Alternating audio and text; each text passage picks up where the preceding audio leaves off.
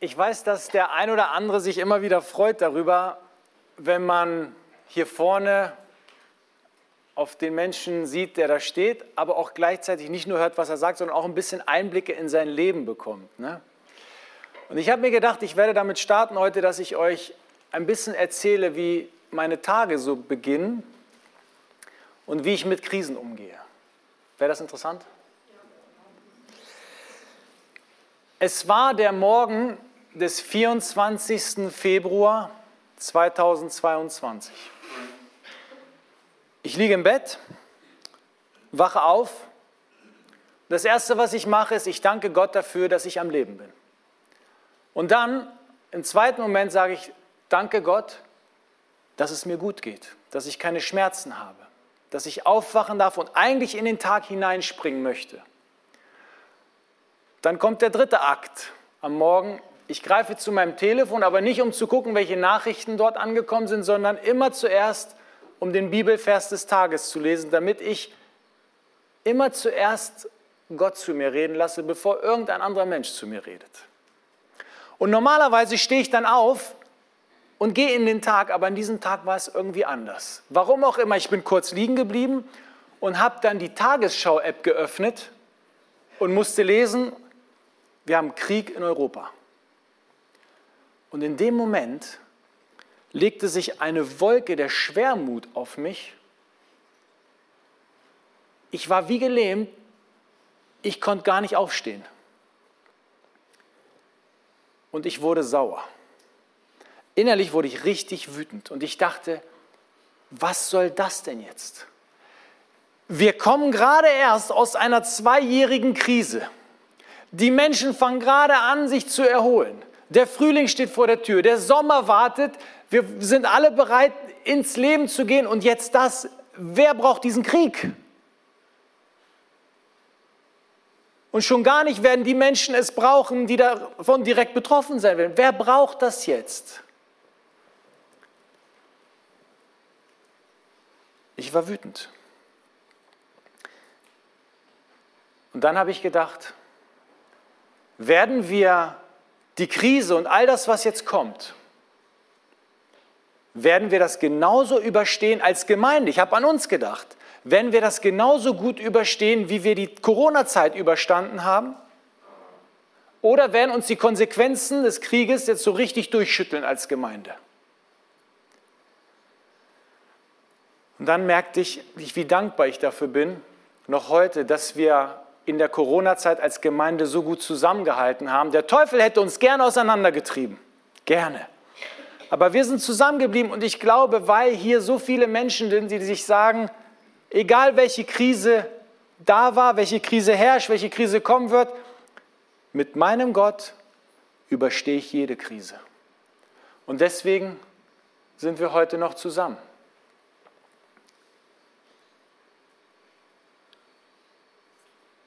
Dann kam ein nächster Gedanke. Ich lag immer noch im Bett und wollte nicht aufstehen. Der nächste Gedanke war dieser. Steh gefälligst auf, krempel die Ärmel noch höher, stell dich auf Krisenmodus 2.0 ein, geh voran und verbreite Hoffnung im Namen des Herrn. Die Menschen brauchen jetzt Hoffnung. Und dann bin ich aufgestanden. Und ich wusste, da liegt ein Auftrag auf meinem Leben. Geh raus und verbreite Hoffnung. Aber bevor ich dazu imstande war, aufzustehen, das Haus zu verlassen, Hoffnung zu verbreiten, dachte ich, es wäre doch gut, wenn ich mir selber erstmal Hoffnung hole und Kraft tanke. Aber wie? Dann habe ich mich an den Frühstückstisch gesetzt, mir mein Müsli zubereitet, habe Gott gedankt, dass ich was zu essen habe, dass ich Frieden habe gerade und ich wusste nicht wie lang. Keiner wusste, was passieren wird. Und dann habe ich meine Bibel bewusst aufgeschlagen an eine Stelle, die ich heute nicht verraten werde. Nächste Woche, und ich hoffe, ihr kommt wieder. Vielleicht nächste Woche, vielleicht in den nächsten Wochen. Dann habe ich eine Bibelstelle aufgeschlagen, um mir ganz neu bewusst zu machen, wer eigentlich das letzte Wort spricht in dieser Welt und welche Rolle dabei die Gemeinde spielt. Ich habe die Bibel aufgeschlagen. Und wenn ihr schon öfter hier wart und auch Teil dieser Gemeinde seid, dann wisst ihr, diese Gemeinde hat Werte, Grundwerte. Und der Grundwert Nummer eins für uns ist der, dass wir sagen, wir leben unser Leben auf Basis der Bibel. Wir sagen, die Bibel, ja, sie ist Gottes Wort. Täglich richten wir unser Leben danach aus. In guten Zeiten sowie in Krisenzeiten. Dieses Buch ist für mich der Schlüssel, für mich und dich, für dich und mich, wie man Krisen überwindet, wie man nicht nur Krisen überlebt, Krisen übersteht, sondern Krisen überwindet und in den Krisen Hoffnungsträger sein kann. Ich werde uns ein paar Prinzipien vor Augen stellen heute, wie man in Krisen Hoffnung und Kraft tanken kann, vor allem anhand von drei Persönlichkeiten aus der Bibel. Und wir starten mit dem Propheten Jeremia. Der Prophet Jeremia, der wurde berufen dazu, ein Sprecher zu sein in seine Generation. Er sollte zum Volk sprechen, er sollte zu Königen sprechen, zu Machthabern sprechen, er sollte ihnen das sagen, was Gott ihm aufs Herz legte. Aber ihr könnt euch sicherlich vorstellen, dass das, was er den Menschen sagte, nicht unbedingt auf Beifall stieß. Sie freuten sich nicht immer darüber, also erlebte Jeremia sehr viel Anfechtung und er litt darunter. Er konnte ja gar nichts dafür, dass er zum Propheten berufen war. Genauso wenig wie wir etwas für die Corona-Krise konnten, genauso wie wir auch nichts für die Konsequenzen des Krieges können.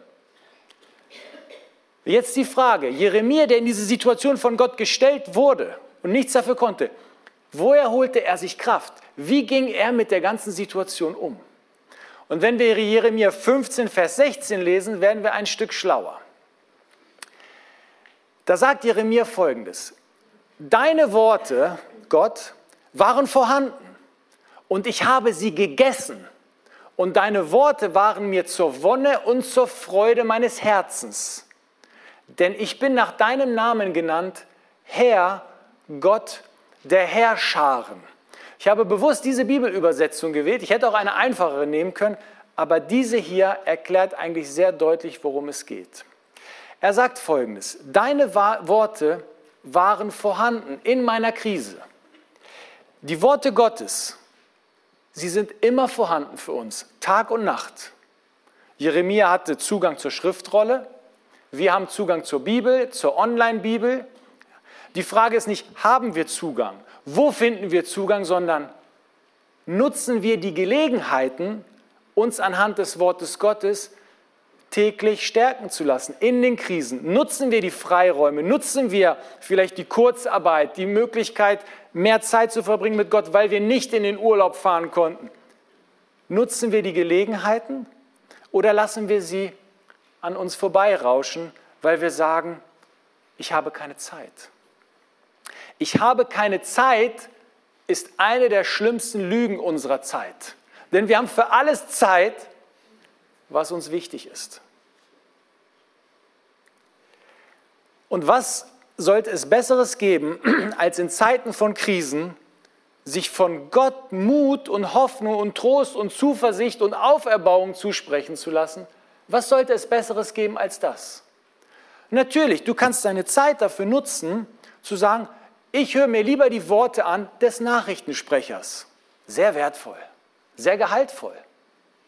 Nein, Nachrichtensprecher ist überhaupt nicht meine Liga. Ich höre mir lieber das an, was mir die Statistiker sagen. Und dann lernt man die ganzen Zahlen auswendig. Ach, eine Statistiker. Ich vertraue auf die Experten unserer Zeit. Die haben richtig Ahnung. Ist es das, worauf wir hören sollten? Oder lieber direkt auf das, was Gott sagt durch sein Wort in Krisenzeiten, der schon immer bewiesen hat, dass er krisenerprobt ist? Dann sagt Jeremia, ich habe deine Worte gegessen. Man könnte wörtlich auch übersetzen, ich habe deine Worte verschluckt. Das beschreibt einen sehr intensiven, äh, einen sehr intensiven Prozess der Nahrungszufuhr. Ja? Das heißt, er hat nicht nur die Schriftrolle aufgemacht und zugemacht, so wie wir manchmal sagen, oh, jetzt auf, ein Vers, ja, okay, alles klar. Gott, danke, hat mir Kraft gegeben. Nein, er hat gelesen, er hat im Wort verweilt. Er blieb drin, stundenlang vielleicht. Musste ich so an, den, an eine Kuh denken. Die Kuh isst ihr Gras, sie kaut ganz entspannt darauf rum. Keine Eile, die hat überhaupt keine Eile. Dann schluckt sie das Gras, dann verdaut sie es, dann holt sie es wieder raus und kaut wieder darauf rum. Und dann schluckt sie es wieder. Und das macht sie, glaube ich, viermal. Die ist ja ein Wiederkäuer. Denkst du, diese Zeit und diese Ruhe in der Bibel, um mir Kraft zu holen, das habe ich überhaupt nicht. Ich wüsste gar nicht wann. Du bist doch sicherlich ein Mensch, der gerne mal einen Kaffee trinkt. Wieso fährst du nicht bewusst zur Bäckerei oder zum Discounter, da gibt es ja auch eine Bäckereiabteilung, holst dir ein schönes Stück Kuchen, setzt dich nachmittags hin und trinkst einen Kaffee mit Gott. Die Zeit ist doch da. Und dann liest du, was Gott dir zu sagen hat. Und wenn du sagst, hör mal zu, ich bin kein Kaffee- und kein Kuchentyp. Ich trinke abends lieber ein Glas Wein. Dann nimm dein ein Glas Wein, habt ihr die Betonung gehört? Dein ein Glas Wein und beschäftige dich mit dem Wort Gottes und lass dir dort Mut, Hoffnung und Trost zu sprechen, dann wird dieses eine Glas vielleicht reichen und es muss nicht die ganze Flasche sein.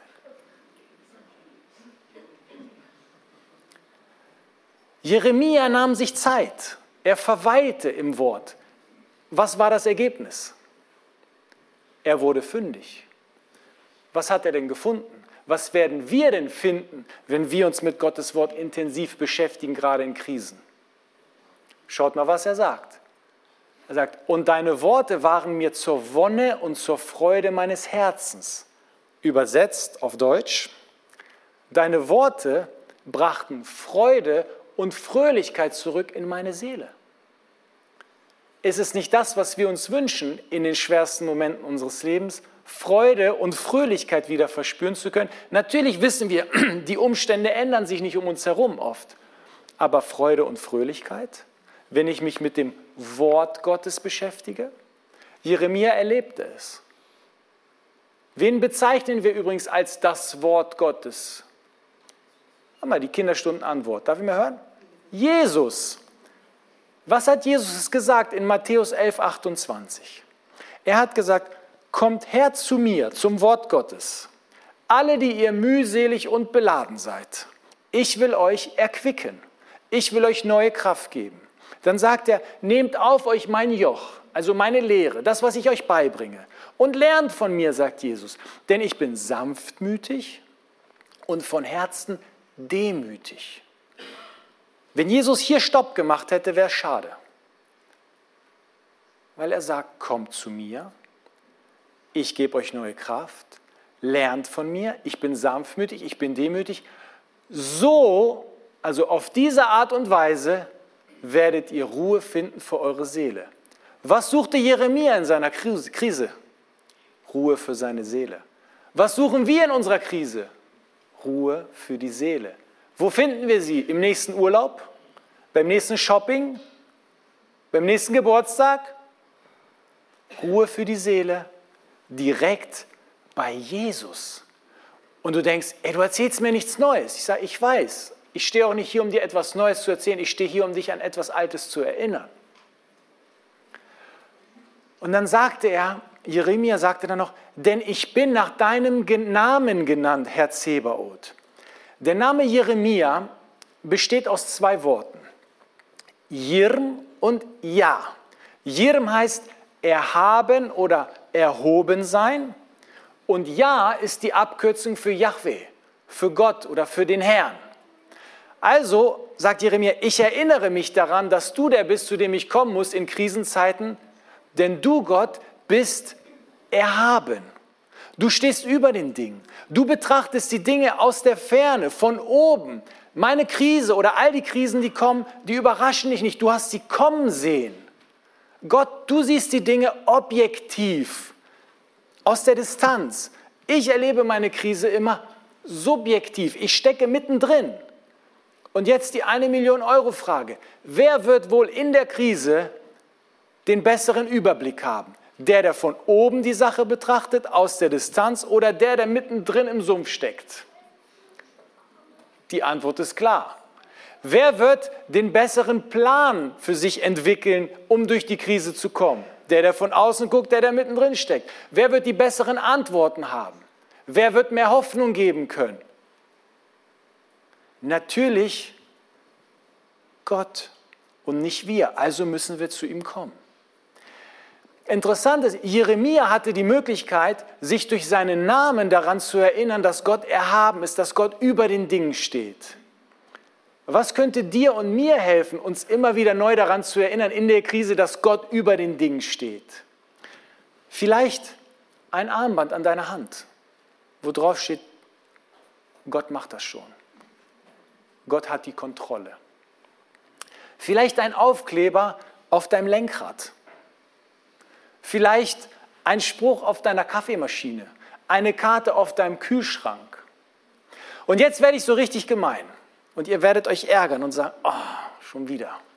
Wer von euch hat in, seinem, in seiner Mietwohnung, in seinem Eigenheim, in seinem Haus irgendetwas Bauliches, wo er sagt, das kann ich die nächsten zehn Jahre nicht mehr ändern. Und jedes Mal, wenn ich diese Ecke sehe oder dieses kaputte Ding, das ärgert mich.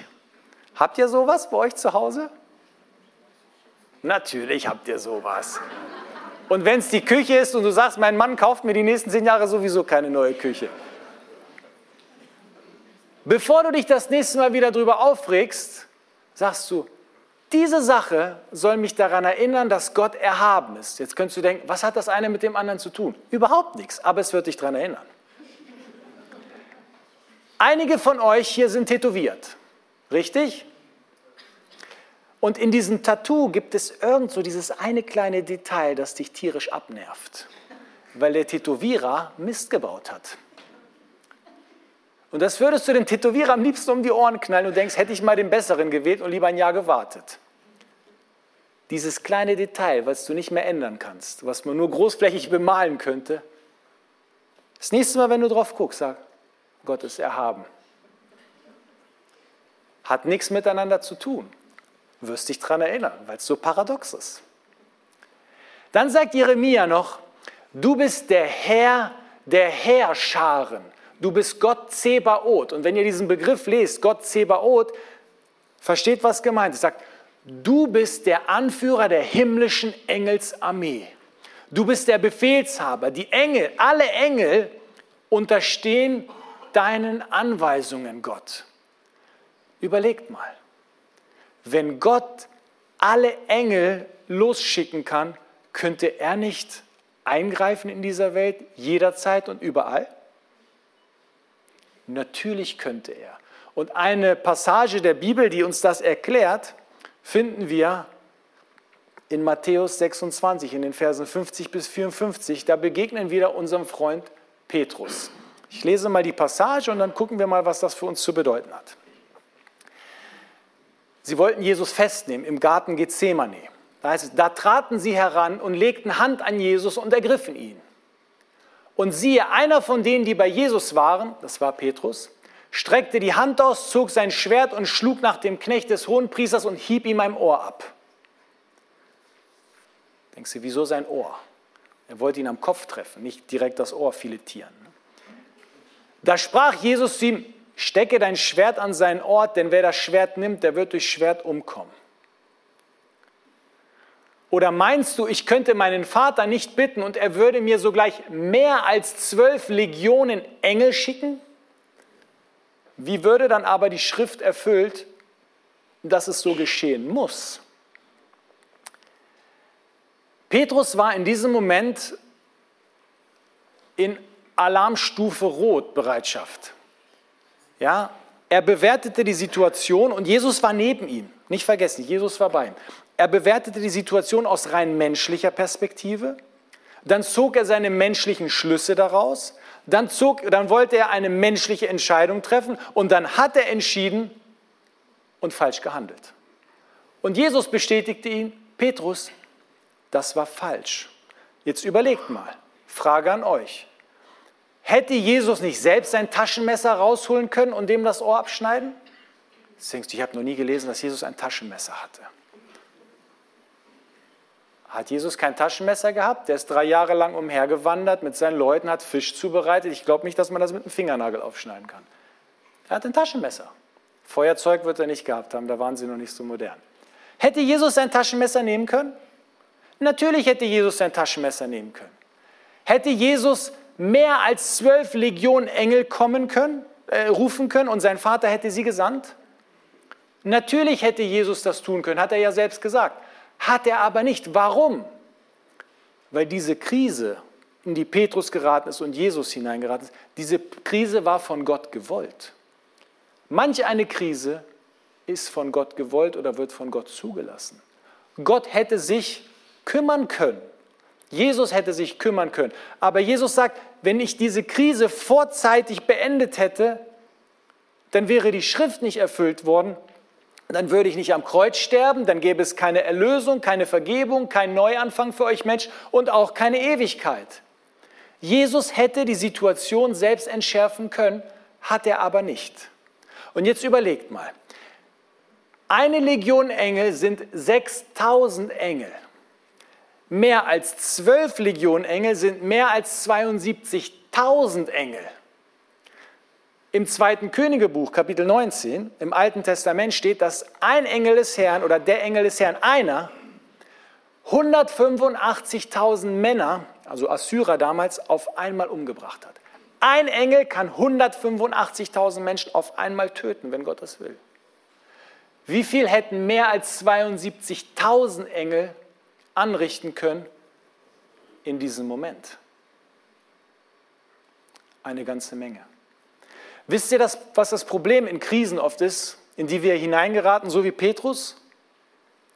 In diesen Krisen denken wir oft, Gott macht gar nichts. Gott schaut nur zu. Jesus, du machst gar nichts. Hol dein eigenes Messer raus. Und wir glauben dann, Gott hat, hätte seine Engel vielleicht sogar in den Urlaub geschickt. Aber dem ist nicht so. Gott ist nie untätig und Engel Gottes brauchen auch keinen Urlaub. Also bevor wir in einer Krisensituation wieder unüberlegt die Dinge betrachten und dann noch handeln und so weiter, sollten wir lernen, Gott um Dinge zu bitten. Dass wir sagen, Gott, hilf mir zu vertrauen, dass du am Werk bist. Hilf mir zu vertrauen, dass du die Kontrolle hast. Hilf mir vielleicht zu sehen, was dein Plan ist. Und wenn du ihn mir nicht zeigst, dann ist auch nicht schlimm. Musst du mir nicht zeigen. Und vor allem, hilf mir in dieser Krise, bitte, bitte zu verstehen, welche Rolle ich einnehmen muss. Was ist meine Berufung in dieser Krise, mein Gott? Und ich sage es dir und mir ganz bewusst, deine Rolle in jeder Krise ist nicht Rückzug. Wir sind nicht dazu berufen, uns zurückzuziehen. Wir sind nicht dazu berufen, unser Licht unter den Scheffel zu stellen. Jesus hat gesagt, lasst euer Licht leuchten am höchsten Punkt der Stadt am besten, damit eure, eure Mitmenschen das Licht sehen und eurem Vater im Himmel preisen. Wenn du und ich uns zurückziehen in der Krise, was passiert? Ist das deine Berufung? Nein, das ist nicht deine Berufung. Unsere Berufung ist, an der Front zu stehen und ein Licht zu sein und Seil zu sein und dort einen Unterschied zu machen, wohin Gott uns gestellt hat, jeden Tag aufs Neue. Und wenn du denkst, ich habe die Kraft nicht dafür, doch, du kannst sie bekommen. Genau wie alle anderen die Kraft dafür bekommen, von dem Gott, an den sie glauben, kannst auch du die gleiche Kraft bekommen. Und wenn du diese Kraft haben willst, wird Gott sie dir geben. Du musst nur darum bitten und den Glauben haben, dass du dann etwas tun kannst mit dieser Kraft Gottes. Schauen wir uns mal die dritte Person an, wie sie mit einer Krise umging. Das war David. Lesen wir mal Psalm 142, Vers 6 und dann erkläre ich uns den Kontext. Da sagt David, Herr, zu dir schreie ich und sage, du bist meine Zuversicht, mein Erbteil im Lande der Lebendigen. Kontext. Worum ging es? David hatte sich nicht ausgesucht, der nächste König zu werden, aber Gott hatte ihn dazu berufen.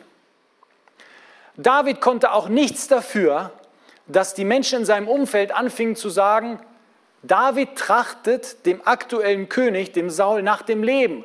David wünscht dein Unglück, Saul. Übrigens, hast du das gehört? Er konnte nichts für beides, weder für die Berufung noch für diese schlechten Gerüchte. Saul, der amtierende König, dem gefiel das natürlich nicht. Was macht er? Er, ruf, er rief 3000 seiner besten Leute zusammen und hat versucht, dann David nachzujagen, um ihn zu finden, um ihn zu töten. David war in einer Situation, für die er nichts konnte. Und als Saul ihm dann immer näher kam, was passierte? Es spielte sich im Südwesten Israels ab, in der Wüste Engedi. Da waren so Höhlen und Berge. Und David schaffte es, sich in der hintersten Ecke einer Höhle zu verstecken.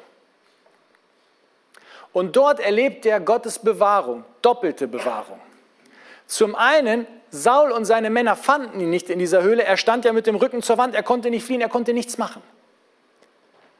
Und zum anderen bewahrte Gott ihn davor, eine sehr dumme Entscheidung zu treffen, nämlich selbst Saul umzubringen. Das war nicht Davids Aufgabe. Den Gesalbten des Herrn anzutasten, ist immer nur die Angelegenheit Gottes, nie die Angelegenheit eines Menschen. David hätte fast was Dummes getan. Er hat ihm ein Stück seines Mantels abgeschnitten, während Saul in dieser Höhle war, weil Saul dort einem körperlichen Bedürfnis nachging. Er war ihm ausgeliefert. Gott hat ihn bewahrt. Und nach diesem Erlebnis, welches David dann reflektierte, schrieb er Psalm 142. Und er sagt dann in diesem Psalm, er sagt, können wir den noch mal komplett einblenden, Nathan? Herr, zu dir schreie ich und sage, du bist meine Zuversicht, mein Erbteil im Lande der Lebendigen. Dieser Psalm, wenn ihr ihn lest, er ist sehr kurz, der Psalm 142, er beschreibt so unsere Gefühlslage wenn wir in eine Situation hineingeraten oder in eine Krise, für die wir nichts können. Und er sagt erstmal, Herr, ich schreie zu dir und sage. Dieses Schreie wird dort übersetzt mit einem Wort wie, wenn man versucht, eine Versammlung herbeizurufen, viele Menschen, also wenn du gerade so eine Horde Fußball spielender Menschen hast, sagt, Leute, komm! Also richtig laut und emotional, ich schreie zu dir, Gott, in dieser Krise aber dann sage ich. Ich darf laut und emotional werden, wenn ich mit Gott rede. Gott nicht beleidigen natürlich. Aber ich darf dann auch wieder runterkommen und mit Gott ganz in Ruhe sprechen. Und was sagte er dann? Er sagte, du bist meine Zuversicht. Du bist der Ort, wo ich sicher bin. Du bist die Adresse, wo ich Geborgenheit finde. Du bist alles, was ich brauche in dieser Krise, mein Gott. Und dann sagte er noch, du bist mein Erbteil im Lande der Lebendigen. Was heißt das? Eigentlich drückt er damit Ewigkeitsperspektive aus. Er sagt, ich habe von dir ein Erbteil bekommen im Lande der Lebendigen. Das heißt, im Lande, wo man leben wird wo es weitergehen wird in der Ewigkeit. Aber er sagt bewusst nicht, ich habe ein Stück Land bekommen. Darum geht es. Gott ist nicht dieser Territorialgott mit Land und alles. Ne? Er sagt, es geht nicht um das Stück Land. Du bist mein Erbteil. Du bist mein Tempel. Du bist meine Zuflucht. Du bist mein Gott. Du bist, was ich brauche. Du bist mein Erbteil und das hast du mir geschenkt und ich weiß, ich werde im Lande der Lebendigen sein. David hat nie darum gebeten, Gott verschone mich körperlich. Weil er wusste, körperliche Verschonung oder dieses körperliche Behüten, äh, das kannte er. Er wusste, ich habe mit Löwen gekämpft und mit Bären und die haben mich angegriffen. Aber was er immer wieder erlebt hat, war, Gott hat seine Seele bewahrt. Deswegen im Psalm 142 findest du einmal den Begriff Geist und zweimal den Begriff Seele, sagt, du schützt meine Seele, du bist Zuflucht für meine Seele, du schützt mein Herz in diese Richtung. Das ist das, was Gott uns gibt in den Krisen. Körperlich stecken wir mittendrin. Aber unser Herz, das tut Gott bewahren in diesen Momenten. Das kann uns keiner nehmen.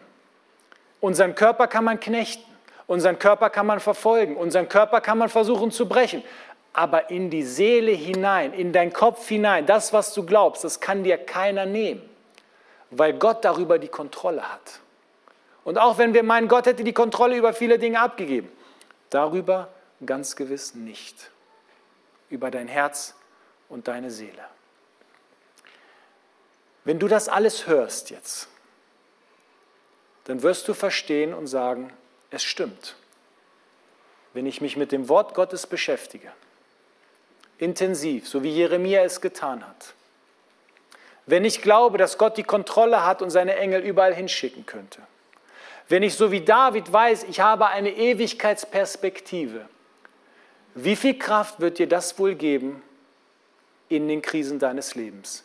In den Krisen, die da waren, in den Krisen, in denen du jetzt steckst, in den Krisen, die kommen werden. Und glaub mir, es werden Krisen kommen, dafür muss ich kein Prophet sein. Aber wichtig ist mir, dass wir wissen, wie wir vorbereitet in diese Krisen gehen. Und dass wir da nicht stehen und sagen, Hilfe, eine Krise, was soll ich jetzt tun? Sondern dass du weißt, ich habe eine Adresse. Ich weiß, wo ich klingeln kann. Ich weiß, wo ich reinbeißen darf, wenn ich gerade nicht satt geworden bin. Ich weiß, wer mir Halt gibt. Und wenn wir das tun, dann werden wir imstande sein, unsere Berufung weitaus besser zu leben als diejenigen, die das nicht tun. Wenn du nicht voll getankt hast, kommst du nicht weit. Dann lebst du in ständiger Angst, dass du stehen bleibst. Dann kannst du auch niemanden mitnehmen und sagen, hey, ich helfe dir, die nächsten 100 Kilometer weit zu kommen, weil du selber nichts im Tank hast. Egal was kommt, wir schaffen das. Mit Gottes Hilfe, wir schaffen das.